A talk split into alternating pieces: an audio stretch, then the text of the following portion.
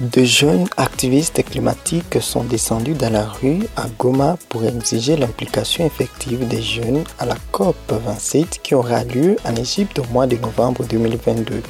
Ces jeunes, dont les albinos et les personnes vivant avec handicap, ont adressé un mémorandum au président de la RDC, Félix Tshisekedi.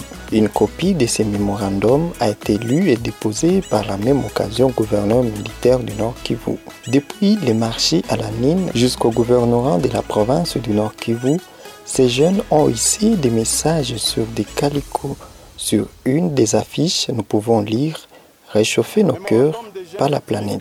du Nord Kivu, réunis en consortium dans la marche écologique pour le soutien des assises de la COP27. Esther Balibuno, jeune activiste climatique au sein du réseau Save My World, exige que les conférences sur le climat soient plus inclusives. Ces conférences doivent tenir compte des recommandations de la jeunesse dans certains groupes de personnes marginalisées. Nous avons rencontré Esther Balibuno au cours de cette marche pour le climat organisée par un consortium de jeunes activistes climatiques dans la province du Nord Kivu. Je suis Daniel Makassi depuis Goma. Je vous présente ce podcast Tetea Mazingira. Avons formulé certaines propositions au gouvernement central et provincial à la stature de des superpuissances écologiques Esther Balibuno fait partie de ces groupes de jeunes activistes climatiques qui exigent plus d'implication des jeunes dans des grandes conférences autour du climat. On écoute ici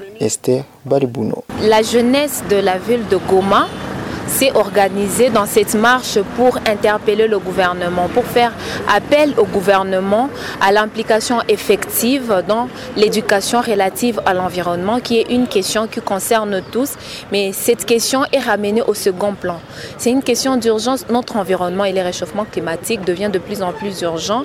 Les gouvernements a pris des décisions à la COP26, mais l'effectivité de la réalisation de ces, de ces, décisions ne se font pas voir dans la vie pratique.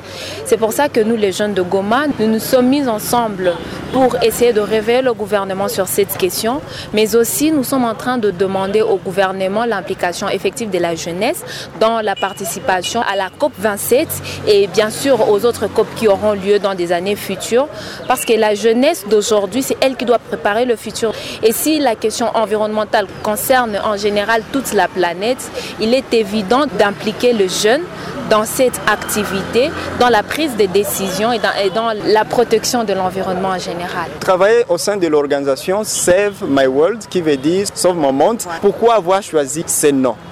Parce que bien effectivement notre monde est vraiment en danger.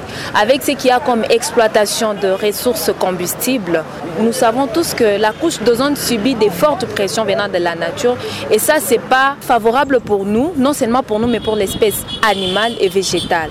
Alors le monde est en train de courir un danger imminent. Notre monde ne se voit plus dans 600 ans vu le réchauffement climatique qu'il y a.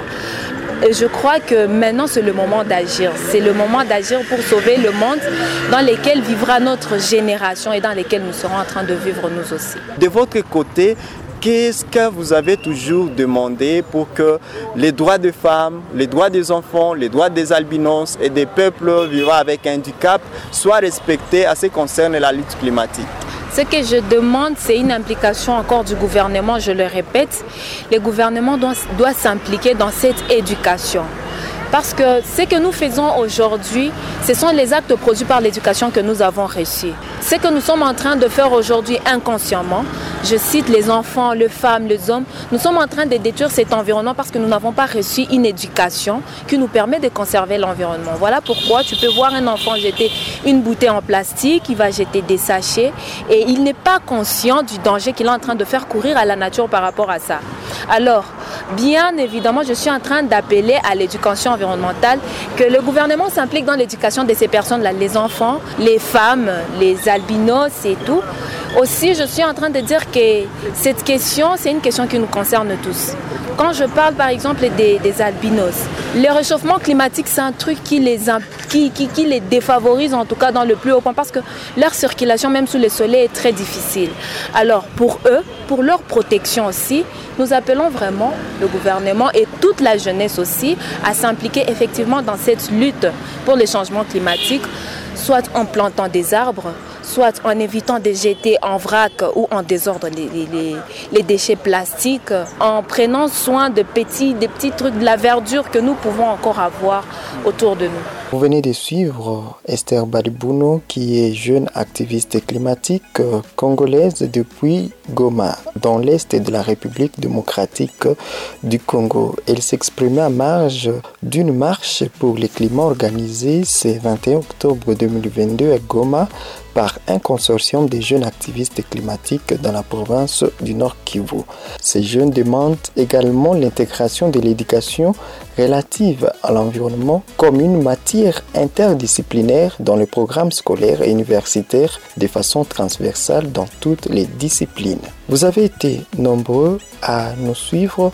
Merci. C'était le podcast Tété Amazingira à la présentation Daniel Makassi. A plus.